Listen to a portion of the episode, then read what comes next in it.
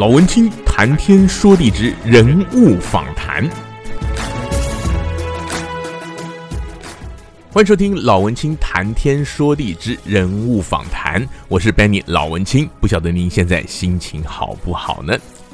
今天是比较特别的，因为前几集的节目都是时事杂谈，为什么今天突然想要播出一个人物访谈呢？原因在于啊。就我个人的观察，最近在台湾呢，有一个词被大家广为谈论，那个就叫做“事实查核”。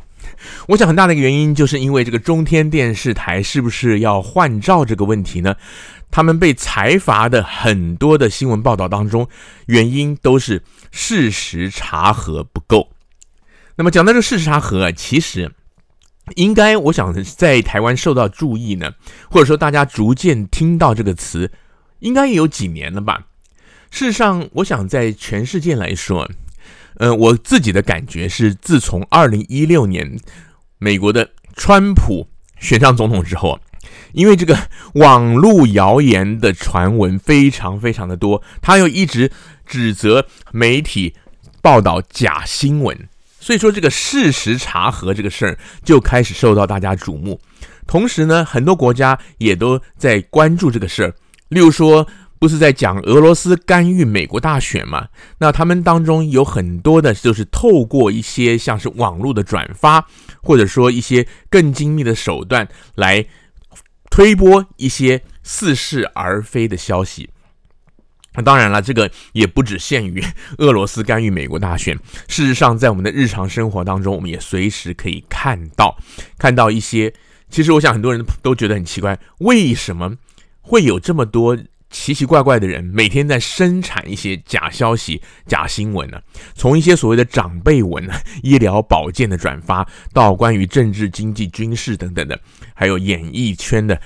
不一而足了。所以说，这个事实查核其实对于我们现在这个网络，尤其是 social media 盛行的时代来讲呢，其实是很重要的。特别是在台湾呢，一来台湾的人很盛行使用像是脸书啊，像是 Line，大家来互相的分享各种消息；二来台湾的选举又多，几乎年年都在投票。那么关于政治方面的意见分歧又比较严重一点。因此呢，事实查核对于台湾人来讲，我想就是更要了解的一块了。今天安排的这个访谈呢，呃，不瞒大家说，这个是去年十一月份的一段访谈，不过先前没有对台湾的媒体播出，所以我想对于台湾的朋友来讲，应该也算是新鲜，也很值得一听的。这段访问呢，是在去年的十一月四号所做的。我访问的对象是台湾事实查核中心的总编审陈慧敏女士。当时呢，他是来我们旧金山湾区来戏谷开会。当时也是借由我一位大学老师的介绍，我联络到了他，并且做了这一段访谈。那那个时候呢，大家回想一下，在二零一九年的十一月，正是台湾总统大选。等于说是最激烈的时候，那对于这个事实查核，乃至于他们台湾事实查核中心啊，其实也时不时跳上这个媒体的版面，也有一些人质疑这个台湾事实查核中心是不是有什么颜色、有什么背景的立场。那么这一方面呢，在专访当中我也都有提到。好，那接下来就为您播出我在去年十一月份访问。台湾事实查核中心的总编审陈慧敏女士的访谈的全部内容。台湾事实查核中心。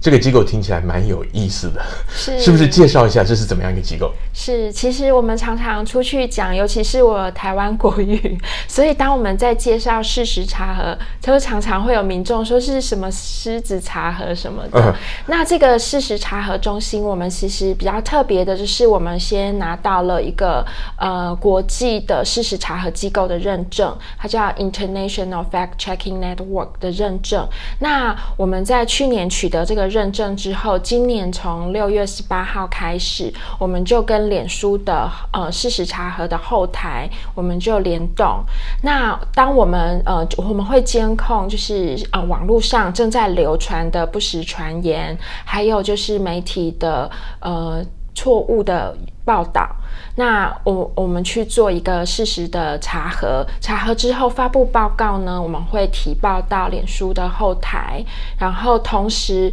到七月的时候，我们也跟 Line 这个平台合作，因为台湾嗯 Line 的使用率非常的高，尤其是年纪呃五十岁以上的这个族群，Line 主要是大家在流通讯息的重要的社群的平台，那我们也跟 Line 合作，那同时我们也会把查核报告发布到 Google。的呃，就是 Claim Review 上面。那当大家在查询 Google 的时候，也会在查核到我们的查核报告有一个呃多了一些特别的介绍，可以优先的点进来。那所以我们这个事实查核机构，它主要是在监控呃网络上正在流传的不实传言，然后去进行厘清，发布查核报告。那这个查核报告就会透过平台，比如说脸书的平台、Line 的。事实查核的平台发送出去，然后去及时的可以减低这个呃流传，就是谣言流传的呃广度跟速度。对，那所以你们提到的像这一方面，因为比较多是跟这些平台在合作，那跟我们一般，尤其是这几年来，全世界媒体都要关注。我们常常讲一个词叫做假新闻，叫 fake news。那跟这一方面其实还是有一点区别的，对吗？是，呃，通常我们比较会讲说。不实讯息，那这个不实讯息，如果我们用英文来表现的话，大概有两种，有两类，一种叫做 disinformation。那所谓的 disinformation，它是带着恶意的，比如说它是有一个政治的动员或是政治的企图在里面，那或者又是它有一些商业的用心，想要大家去买某些东西，是会造成这个社会的一些危害，然后或者是一些公众的健康上面。或者财产上面的损失。那另外一种叫做 misinformation，就是比较是一个虚假的讯息。那这个虚假的讯息就会造成大家心理上一些恐慌，或者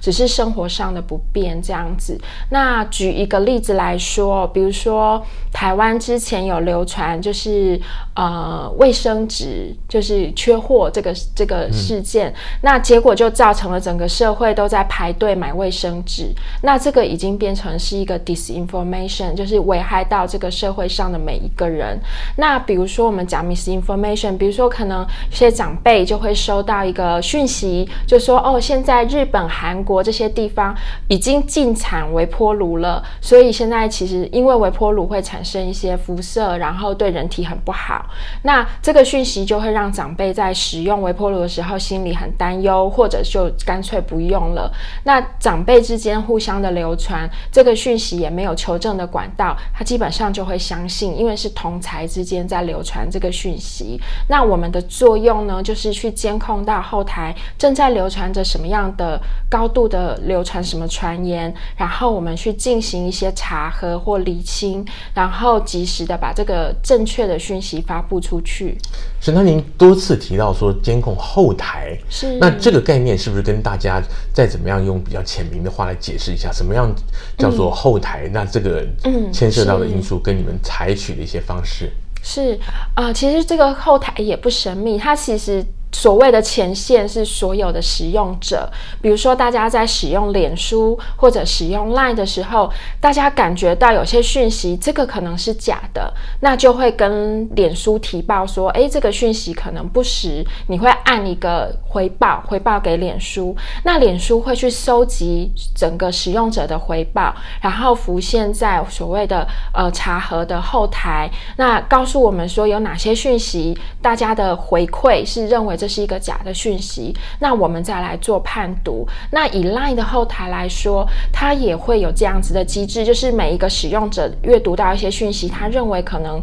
有疑虑，那他就可以提报给一个 Line 的查证后台，那我们就会在后台上得到大家的回报。所以其实事实查核，它并不是我们靠着一个机构很单独的力量来做查核，它其实是靠着每一个使用者，他对资讯的判读，大家已经有一个网络试读的意识，知道网络的讯息不能全信，然后他大呃整个社会大众来做回报。那回回报之后呢，我们再来做一个呃，就是以呃来做一些查核。那我们在做查核的时候，基本上有些基本功，就是说，就像传统的记者的训练一样，我们要问人，我们要看官方的文件，然后甚至有时候我们要去看这个文件值不值得信任。然后去比对一些原始的资料，然后再来就是说，以欧美来说，因为欧美发展事实查核已经很多年了，其实欧美做了非常多的新的科技工具，那我们也在学习这些新的科技工具，用新的科技工具来做一些讯息的判读。那比如说很简单，就是网络上的传言，它常常为了取信于大家，它会用一个。照片或者一段影片来佐证这段传言，那这个照片有可能是他移花接木，他用了别的。呃，事件的照片来来跟这个传言搭配，或者别的事件的影片来一起搭配。那举一个例子哦，就是这最前一阵子流传很广，就讲说，呃，吃如果你常吃生鱼片，你容易得到海线寄生虫，就是一种呃一种寄生虫。那同时它搭搭配的影片哦，就是从眼睛里面有一个一段医师从眼睛就是。抓出一只很长的寄生虫，这样恐怖的影片。那以事实查核来说，我们就会去请教呃眼睛寄生虫的专家来厘清楚，是不是吃生鱼片会有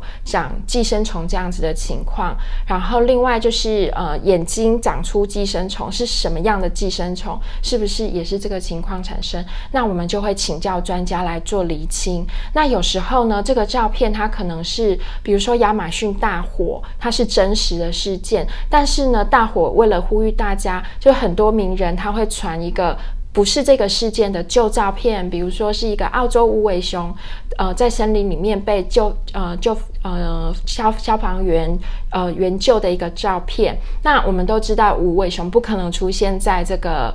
呃，亚马逊这个地方，那所以我们其实就会用一个照片反搜的技术去看这个照片曾经出现在哪里。好，那有时候我们会用一个照片呃判读的方式来看这个照片是不是跟这个事件呃发生的地点时间相符合。那所以其实有时候是用记者的方式来做求证，有时候会用一些科技的方式来做求证。对，所以说像这样的事实查核，像你们机构做的，其实范围相当的广泛，因为我们技术也很多元。那我想，可能很多观众朋友就会关心说，像台湾事实查核中心这样的一个机构，它成立的背景什么？是官方成立的呢，还是说是怎么样的私人，或者说是甚至说是一些平台的业者，例如说像你听到像是 Facebook、像是 Line 之类的，这么介绍一下你们的背景？是呃，事实查核组织，因为你看我们拥有的一些权限哦，其实非常的大，那所以。我们其实对我们的自我要求是非常高的。那我们在成立之初，其实是呃媒媒体观察基金会跟优质新闻协会，它是由一群呃长期关心台湾媒体生态的学者组成的两个机构，在推动台湾的媒体的试读，还有台湾的呃优良的新闻写作这样子的环境，长期关注呃环境呃媒体的环境生态。那同时呢，这群学者这一批啊、我们呃传播的学者也关注到说，事实查核应该是在台湾还没有还没有一个很正式的机构，所以大家就是呃群起之力，然后成立了资呃资议委员会，然后来推动台湾事实查核中心的成立。那呃台湾事实查核中心在今年年一七月底的时候，已经等于就是满了一周年。嗯、那在这一周年，这群传播学者其实一开始的规划就不把事实查核中心完全当做是一个完全是在地的台湾的机构而已。我们在这一年里面，除了一方面发布，呃，就是。自我要求很高的查核报告之外，我们其实还办了三场的工作坊，因为我们希望带动整个社会，呃，培养更多的种子，然后带动社会来做事实查核。那同时，我们在十月底也就办了一场亚洲论坛，然后邀请了呃，包括日本、韩国，然后印尼、印度。然后菲律宾这些事实查核组织一起到台湾，然后讨论整个呃各自的一些发展，分享彼此的经验，然后同时寻求有没有合作的一个可能性。那所以一开始我们就已已经有一个很好的基础，就是包括自我的这个查核报告的要求，然后包括对整个社会一个事实查核的一个带动，然后同时也在做一些国际的串联。对，那刚才前面您也提到过关于权限，另外就是说，像是这类查核，可以想见需要很多人力物力的资源。嗯、那我想知道的就是说，你们的资金跟资源哪里来？另外，像这些权限又是从哪里来？因为也许有一些国内的传播学者在台湾是很具知名度跟声望的，但是就调查来讲，甚至我不晓得会不会牵涉到一些像是司法层面的，或者说在国际间的认可。所以我很想知道，说一开始就是这个机构的资源跟资金，然后你们的一些权限到底是从何而来的？是是啊、呃，我们的资源主要，哦，我们的财务是完全是一个呃民间独立的机构，我们不跟任何的官方，不跟任何的政府单位募款，完全都是呃由我们的咨询委员会，就是这群传播学者组成的咨询委员会，然后向企业界。来做募款，那呃，透过因为我们现在开始跟一些平台合作，那另外平台也会给我们一些行政的费用，然后来做维持，所以完全是一个 NGO 的呃形式形式在运作。对，那在调查过程中有没有可能被一些工商企业界影响？嗯，尤其是有些大企业如果长期支持，如果有碰到跟他们相关的消息的话。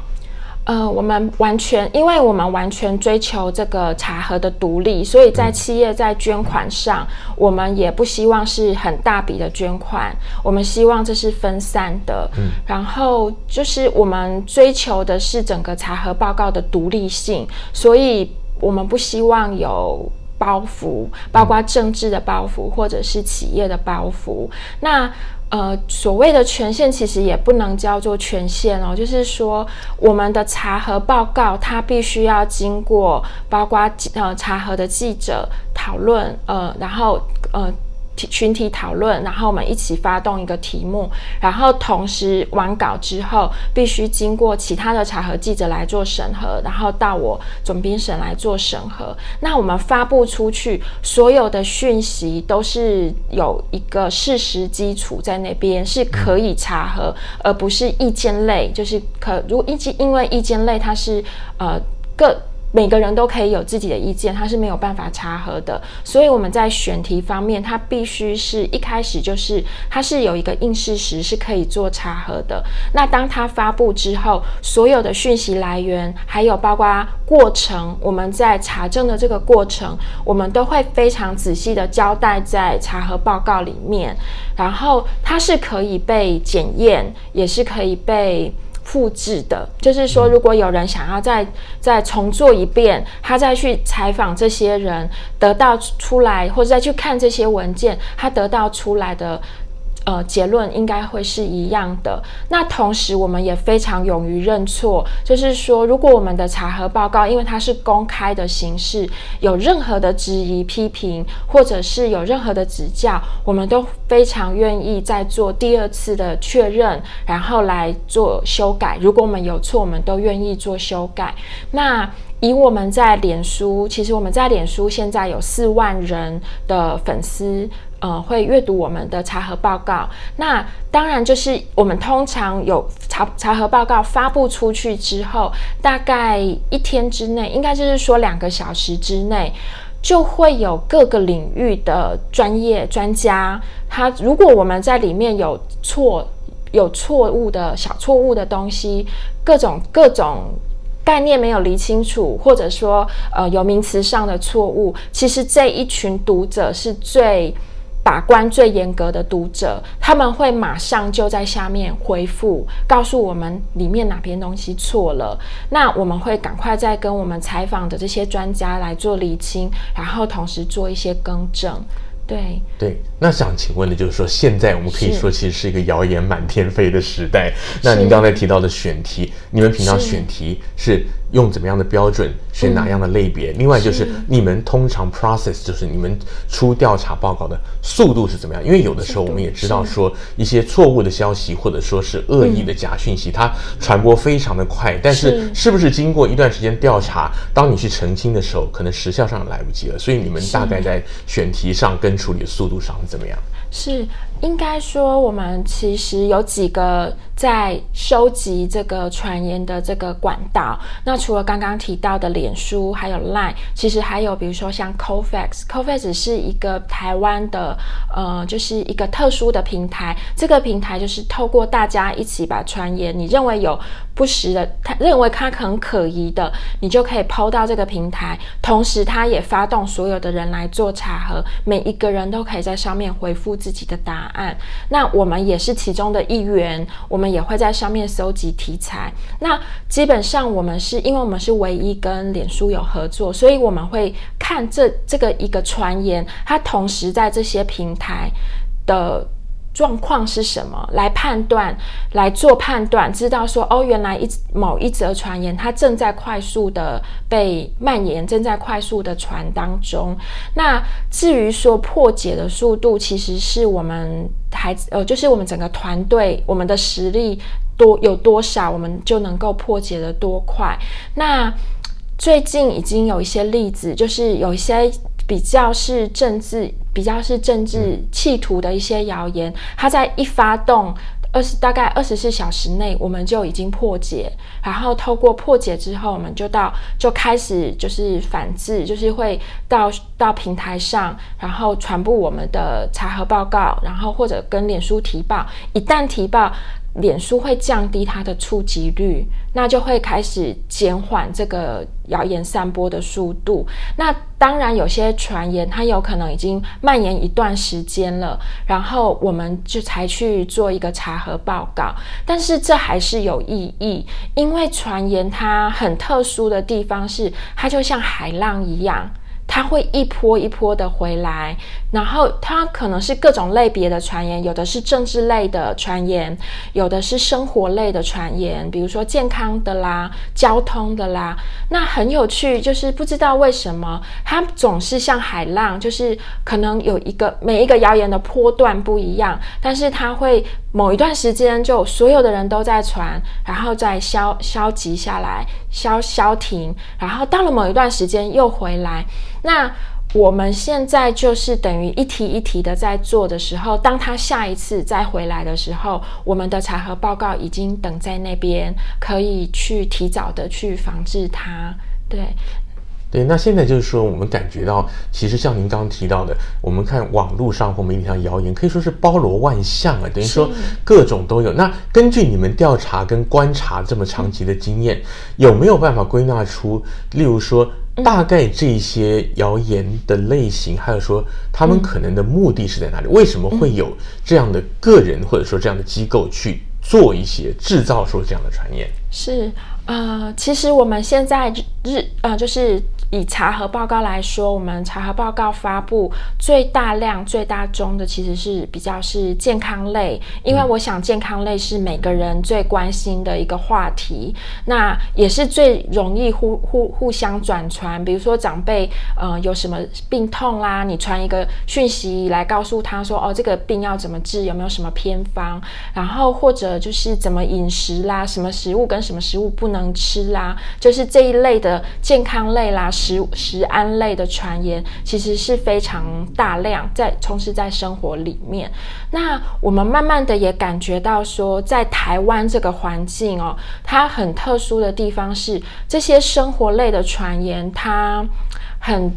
有高比例，它是从简体字转成繁体字而来的。嗯，那甚至说，我们可以看得到它一些用词用语，或者它有的本身就是简体字，或者有些特殊的词汇，它是不是台湾惯常的使用方法？它是大陆的用语。然后这些讯息，这些不实的讯息就流传在我们生活当中。那其实很还需要更多的研究来研究说。为什么要有人特特别的在流传这样子错误的生活类的讯息，它的企图是什么？其实还需要更多的研究来做这一段。那但是就选选战，因为现在从九月开始选战就已经倒数一百天，那我们其实，在政治类的查核就增加了，政策跟政治类的查核就增加了。那有一有有几题，它是跟香港反送中有关系，因为其实台湾也非。常的关注这个香港反送中的这个事件的动态，那我想这个香港反送中也完全会影响到台湾的选情，它也是会是一个民众关注的焦点之一。所以有些政治有政治企图的一些网军，他可能就就他就利用利用了这个香港反送中的议题，然后来把它跟。支持或是反对，让激起大家对某一个台湾政党的反对，然后挂钩在一起，弄把香港的一个呃反送中那种主题的谣言、传言、不实的传言，跟台湾就是他希望大家讨厌某一个政党，把它连接在一起来做发送，那我们其实就可以感觉到说，它是一个。完全有政治目的在操作，在企图影响台湾选情的一个政治类的传言。那另外有一些传言，他是希望动员呃大概军工教族群，或者说大家对某些政策让希望让大家有反感，然后来反对某一个政党的政策。这这一类的传言也在选前开始都增加了。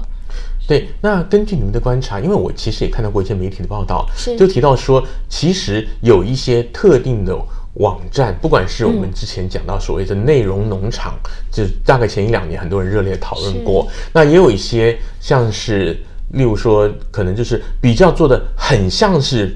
传播媒体的网站，嗯、但是却不是我们一般熟知的媒体所架设的，那他们会比较多类似的一些消息，对，那。这一类的网站上，他们提供的消息，是不是就是兼具你刚刚讲的？例如说，我们跟生活类的啊、保健类大家关心的，然后跟一些政治社会议题，是不是都会有提供？那是不是就是说，他们是借由提供不同类别的消息，来来让我们的民众，等于说日常生活已经习惯于去看，然后传播一些消息，然后在重大议题出现的时候可以发挥影响力？对，这个其实是。俄罗斯对美国选选情，就是说，因为在二二零一六年美国总统大选就受到俄罗斯这个网军操作的影响。嗯、那其实现在对于这个当时的这一场资讯战的研究也越来越多。那担忧的就是说，就像中国会不会，因为中国在语言上又有跟台湾有非常高度的亲近性，因为我们使用的都是中文。那我们担忧就是说，这个俄罗斯这样样子，就是先渗透在你的生活当中，然后到了。呃，慢慢的取得民众对这个资某一些资讯来源的一个信任，那到了某一个关键的时刻，这个这些来源它就开始释放一些政治类的传言，去企图的影响大家。那我们的确也关注到，就是说有些内容农场，它可能看起来像新闻网站，或者说它其实就是中国官媒的繁体中文版。这个也有也有，那有一些是看起来它就像是一个新闻网站，但是其实放的都是一些不实的伪，就我们叫卫新闻体，看起来像是新闻，但是并不是由记者或者说是一个媒体品牌写出来的一些文章。那有。当然，还有另外一类，就是各各种类别，比如说是健康类的内容农场。那我们可以看到它的原始文件，也许是简体字版，但是现在变成繁体字版。好，美亲子类的、美容类的都有。那这些不实的讯息就充斥在我们的生活当中的时候，它有一个很无形的渗透的力量，就是当你可以，大家可以试试看，用生活的各种议题哦，你金融卡掉了啦，你身体有什么病痛啦，嗯，你去试着用 Google 试试看，你会发现说，诶，你可能同样的一个讯息，它会出现二三十则的连接。那这些连接，你如果点进去，你仔细的去看，它是什么样的健康网站，什么样的新闻网站，也许你会，你慢慢的可以去体会，他们都是简体字来的繁体字。网站，对对，那所以说像这样的情况，因为前面也提到过，像 Facebook、像 Line 也都找事实查核中心来等于说合作。嗯、那我接下来想问的问题就是说，像这些其实你看跨国性、世界性的 social media，他们本身的人力也好，他们的资源也好，都相当的丰沛。那他们为什么会找上？台湾事实查核中心，那第一个就是说，你们的调查是有什么独到的地方？第二个是不是说，他们是不是发现了什么现象？是除了他们本身就平台就后台的技术与资料分析之外，有什么在台湾有一些值得他们注意的，以至于他们希望能够跟台湾的事实查核机构来做比较密切的合作？是，呃，以脸书来说，它其实在架构的是一个全球的架构。那脸书这个平台，它处理。对不起，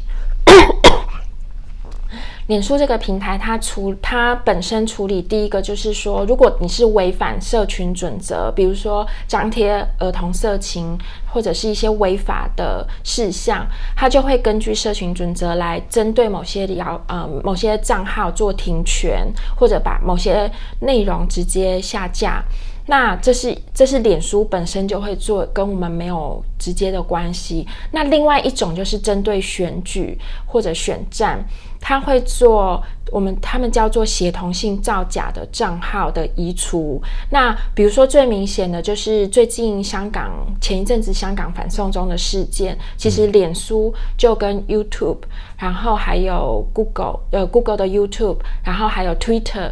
就。一起呃，就分别陆续发布了他们关闭了一些账号。那为什么呢？因为他们监控到这些账号彼此会相互的连接，然后去协同作战，然后去把一个不实的讯息快速的传递出去。那他们在以社群社群平台的角色来说，他们会去移除这样子的协同性造假的账号。那另外一种呢，就是叫做不实内容，就是说这个内容。是不是真的是正是错误，还是说它是真实？那这个就交由第三方的查核机构，就是一个独立的查核机构来做查证。那我们做的其实是第三段的这个部分，就是不实内容的来确认它是不是真的还是假的。那这个的话，我们就是跟 IFCN 有关系，就是说要先取得所有的各国的事实查核机构，你想要跟脸书这些社群平台合作，必须先取得 IFCN 的认证。那 IFCN 的要求就是有一个查核准则的要求，它就包括说你在采访、你在求证上面要如何的严谨，它有。有一定的规定，还有在财务上面要非常的独立，这也是它非常重要的一个规定。那 IFCN 会来看我们来做一个审核，就是我们成立的组织，然后我们的财务情况，还有去审核我们的每一篇的查核报告，那确认我们的查核报告的确到了这个品质跟水准，那才颁布给我们一一年做一次认证。那我们有这个认证之后，才来跟脸书这样子的平台合作。那你们的查核出来的结果，一方面就是可以公布出来，让一般大众晓得，那再做一些提醒。那比较深层专业的部分，是不是就是提供给像他们这样的业者来做一些后续的一些防范的一些改进的动作？是是，对我们呃，就我们查核的报告，我们会提供给脸书。那比如说，脸书它就很尽责，就是说它会去找出这个不实传言传播的途径是传播到哪里。那我们的查核报告就会跟着这个传言，它会出现在这个传言的下方。那如果说有使用者他去转分享这个传言，他就会收到一个通知，然后通知就会告诉他说：“诶，这个根据你分享的讯息，其实有不同的意见。那事实查核中心已经做了另外一个查核报告，可以你参考。”那并没有所谓言论管制的问题，因为其实这个查核报告它，即便在那边，你还是可以张贴你的想法，你就是要分享这个讯息，但它会提供你不同的意见。如果其他人想要看，即呃看到你这个你张贴的讯息，他也可以选择再去。呃，点阅我们的查核报告，所以并不是就完全的不让你张贴，也不是这样的意思。对，所以像事实查核中心比较致力于像您刚刚讲到的一些协同性造假，一些其实比较系统性的东西。嗯、但是我们对于一般大众来说，是其实尤其现在很热门的话题，例如说像是假新闻那种报道不实类的，嗯、或者说很多人在在。议论的，或者甚至在揣测一些政治人物，他们是不是什么网军啊、水军啊这些？那这些其实就比较没有囊括在你们的范围之内。对，就是就我们的能力，我们其实只只是守在这个谣言的下游，就是说网假设它是网军发动的，那也是我们看到了这个谣言了，去做查核。但是至于他们的面貌如何，它是必须靠呃治安团队来做研究，所以我们可能就是回报给一些治安，提供资料给一些治安团队，告诉他们说，哎，这一题感觉是有。网军在操作，那就由治安团队去做研究。对，那像我们其实我们在海外华人，很多人很关注，像是台湾的选举，像刚刚你也提到，是。包括我自己，我在十月初我回台湾参加海外华文媒体的那个参访团的时候，包括像侨委会的主委、委员长，包括陆委会的副主委，他们也都一直提到说，这个网网络的这个等于说是信息战也好，甚至说像一些假消息啊，对台湾选举的影响。嗯、那就你们的观察，对于台湾的大选也好，乃至于社会人心也好。现在的影响是不是真的已经很严重了？因为有的时候我们会看到某一些议题一一旦出来，就会在网络上、在传媒上引起非常大的争论，甚至让社会可能会撕裂成好几块。那是不是现在台湾的这个情况已经普遍的都很严重？嗯嗯、呃，我们希望台湾是一个民主的社会。那就媒体，其实台湾的媒体也。生态也非常的多元，所以当有一个讯息出来的时候，大家能够真正能够接触到，也不只是一种声音，其实就是整个社会是一个辩论的声音。那我们担忧的是什么呢？担忧的是说，有些传言它其实没有事实根据，所以它是在中间。让大家没有办法讨论，让两种声音或三种声音彼此之间完全失焦，然后因为它加料加加油添醋，然后加了非常多的错误的事实在里面，然后把试图把让大家就是引导的更生气或是更对立，完全没有。对话的空间，那所以其实我们并不是要去做媒体不同声音的管制，而是说对于这些加工加料的不实的传言，我们希望去做厘清，让这个传言不会影响到台湾的社会。那的确在网络上面，我们会监控到，我们会看到类似这样的传言在流通，在出现。那。呃，比如说有些是针对政策，现在针对比如说刚刚讲的军工教的族群，或者说呃谈说哦、呃、某某个社福政策，它的它的讯息完全是扭曲的，就谈说某个社福政策呃让大家花了很多，那花了你我纳纳税人的钱，或是某个某个现在的旅游补贴花了我们很多军工教的钱，好，或者说呃可能某个政党资助了什么呃让。国际的同志可以来台北游行，这样的政党你还要支持吗？就是常常会加工加料的，有一些无中生有的讯息。对，就是说并不是基于某一个新闻事件的本身，嗯、然后来加以论述，而是说这个讨论，而是他引出来的东西本身就是捏造的，或者说是误导的。对，然后他的企图就是动员你的情绪，嗯、然后。大家在这个情绪上头，只是说，对，我的钱就是被花掉了，真可恶。然后你就讨厌其中的某个族群，或是完全对这个政策没有没有讨论的空间，你就是一味的你的生气。那其实我们要做的就是针对这样子的传言去做一些厘清，让大家可以回到这个政策的本身来做讨论。要要等这个过去可以。对，那其实讲到这儿，我相信有很多观众一定很好奇。那以你们的专业是通常是怎么样判断？就是有没有一些简单的蛛丝马迹或者切入点，让我们一般的朋友也可以在看到一个消息的时候来做初步的一个感觉或判断。嗯嗯、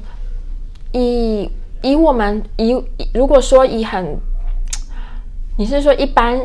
一般媒体试读要怎么来做？啊，那媒体试读是比较稳一点，就是我们一般人一般人打开电视上了网，接到了一个 forward 过来的转贴的消息的时候，我们要观察的点有哪些？比较容易发现破绽的地方？嗯、是是，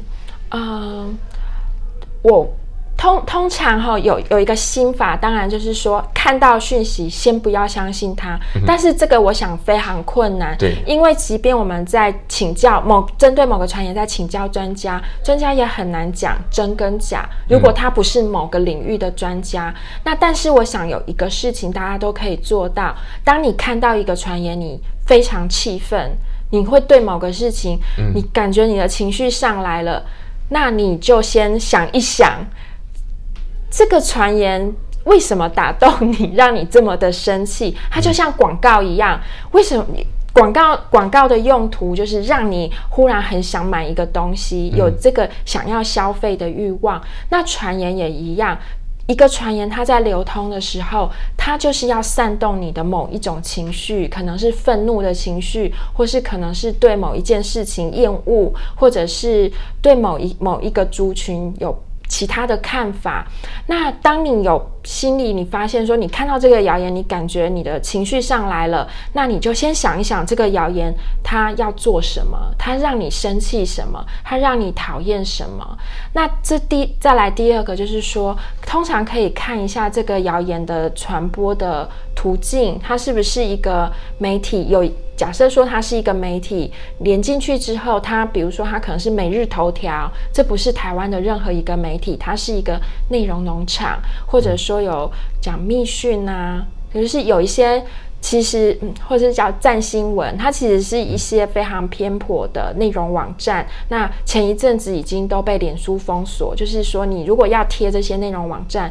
上脸书的话，已经脸书不让你贴了，哦、因为他们好像有印象，每日头条做的真的很像媒体。对，嗯，对，它感觉也像新闻体，但是如果呃，比如说我们其实查了非常多的假的讯息，都是从每日头条出来。嗯、那我举一个很夸张的例子，有一个五，他呃有一个新闻叫做五岁的一个日韩混血小女孩，她被中东的土豪包养。嗯，那从头到尾就没有这件事，她是一个网红，就是妈妈是。爸爸妈妈是一个是日本人，一个是韩国人。那他很小，三四岁的时候，妈妈就把他很可爱的照片贴在网络上，那就一夕之间就变成网红。的确，非常多人追踪这个小女孩。那妈妈也非常喜欢拍照。那有一段时间，他们移民到中东的杜拜这个国家居住了很短暂的时间，拍了很多照片。那这些照片就被。呃，很多的内容网站直接拿来引用，编写了一个故事，说他们。他们遇到了一个中东土豪，他是一个皇室的王子，他就非常喜欢这个小女孩，就把她收养。他不是讲收养，他其实用了很包养、包养、包养了这个小女孩，同时呢，就让他们住在皇宫一般的家庭，常常送给她很多精品，出门都有名车。那我们去做茶盒，当然就跟这个妈妈联系，妈妈说完全没有这件事。嗯、那当我们是用英文来做。来做采访跟沟通，那接着呢，妈妈就协助我们去理清楚里面出现的所谓包养他的中东土豪，其实是他们家族的朋爸爸的朋友哦，其实完全不是什么土豪，他可能就是一个医生，他可能有一个是王子，可是是他们在大卖场遇到，就是就是拿了几张人家的生活照来看图说故事，对，嗯，那你就完全编造了一个这个故事，那这个故事多可怕呢？他可能在每日头条有。一百则以上，他每隔一段时间会把它重写一遍，嗯，从而你可能在 YouTube 的影片，如果大家去搜寻，至少有八则影片，嗯、就是在讲这个小女孩这个故事。那我们讲就是指鹿为马，然后是三人成虎，嗯，就是完全你当有一个讯息不断的轰炸你，告诉你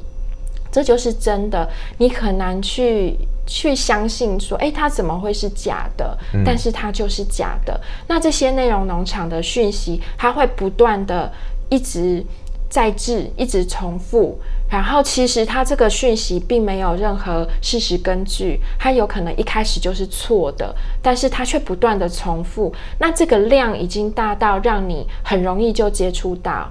或者是转传，或者是说，哎，这个故事也的确就是让人印象很深刻，那就你也会想说转传，或者就很容易就看到。那其实，在流通，它为什么会一直重置？它其实背后有去赚这个点击率，然后包括他希望它这个内容网站有很多人气，然后再从 Google 分到这个。呃，广告的收益等等，其实都有。那当然，我们也不排除它有政治的阴谋，就是说，我们的生活就在这些简体转繁体的这个讯息里面，然后被渗透。对，那像这样的情况，其实从那个 Internet 普及开始，那网络大家以前是 email 去 forward 转发转发，那后来 social media 我们讲这个社群网站兴起，那现在更多更复杂的这样的互动的模式，嗯、那。就您的观察，我们是不是可以悲观的讲，我们以前那个比较单纯而亲近的日子已经回不去了？是不是像这样的状况会越演越烈呢？还是说，在业者或者说像查核中心你们之类的机构，大家努力之下，有没有可能把这样的情况慢慢扭转过来，让大家的生活能够更真实、更单纯、更亲近一点？是，这是好问题，因为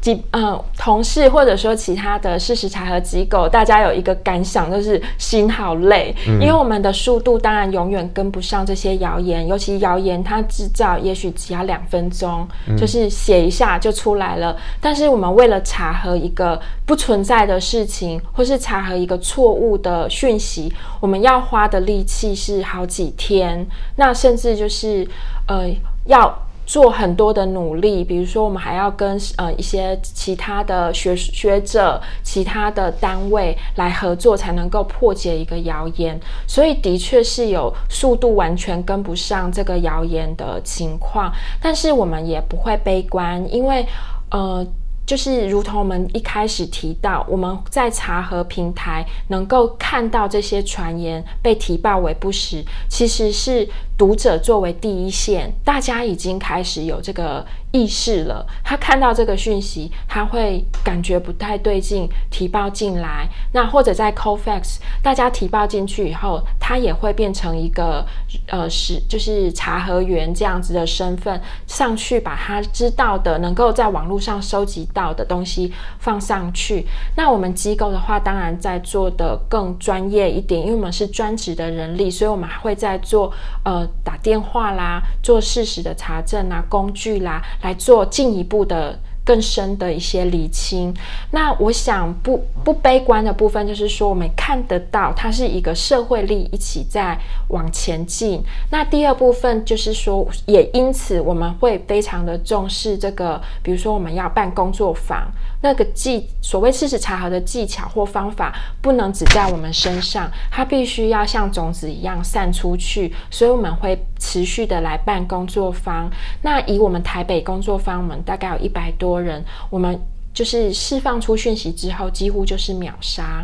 就是马上就真的报名了那么多人，而且大家都是非常专注的两天来上课。那我们在北中南都各办了一场，那应该明年也会持续的再继续办工作坊。然后我想，这个其实其实是一个整个社会大家会慢慢的越来越有这个事实查核的意识，还有对这个不实讯息的。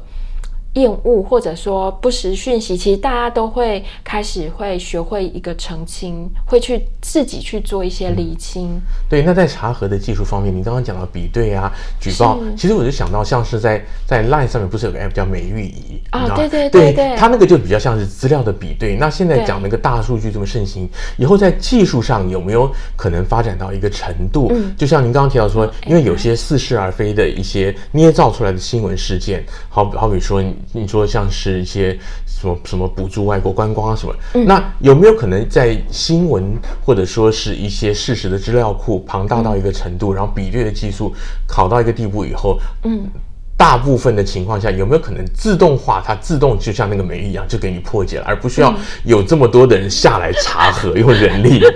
这个是好像 AI 是我们一个梦想的，嗯，嗯 就是呃，应该说美玉仪它比较像是回应，它美玉仪用什么资料库来帮大家回答问题呢？其实这个资料库就是刚刚提的 Cofacts 大家回报的这个资料库。嗯、那我们的查核报告，我们也会放进这个资料库。嗯、那所以当美玉仪在回答问题的时候，他其实也会拿我们的报告出去回答问题。嗯，那我们现阶段还是比较。偏重用人工，当然我们也会已经在跟呃技术团队。技术团队希望说帮我们研拟有没有可能用 AI 这样子的新技术，但是就目前我们还是用人脑力来克服，还是用脑力来做。那比如说刚刚谈到技术，一个比较有趣，比如说早期我们刚开始在做照片辨别的时候，其实我们完全用人工，我们就直接问专家说这个照片是真的还是假的。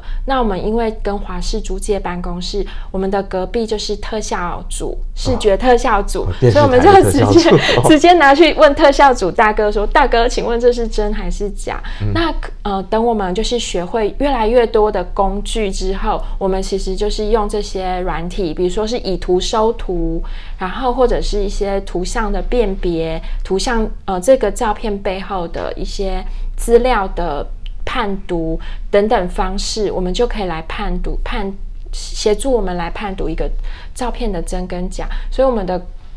科技指数也在增加当中，这样子。嗯、对，那真的也是非常感谢你们这么辛勤的工作，因为我真的是觉得哈，从。我们这段访谈当中，我觉得说，其实像是这种假消息，嗯、很多东西，一些虚假的事实、恶意的一些传播，嗯、对我们的日常生活想，其实比想象中的大，影响力比我们想象中的大。不光只是我们平常讲的，像是在是什么选举啊、政治议题上，嗯、甚至在日常生活上，而且这个就像您说的，很可能是有一个。系统性的，我们不可能也不要一等于说，你说专指，例如说是中国大陆也好，或者美国现在讲说俄罗斯也好，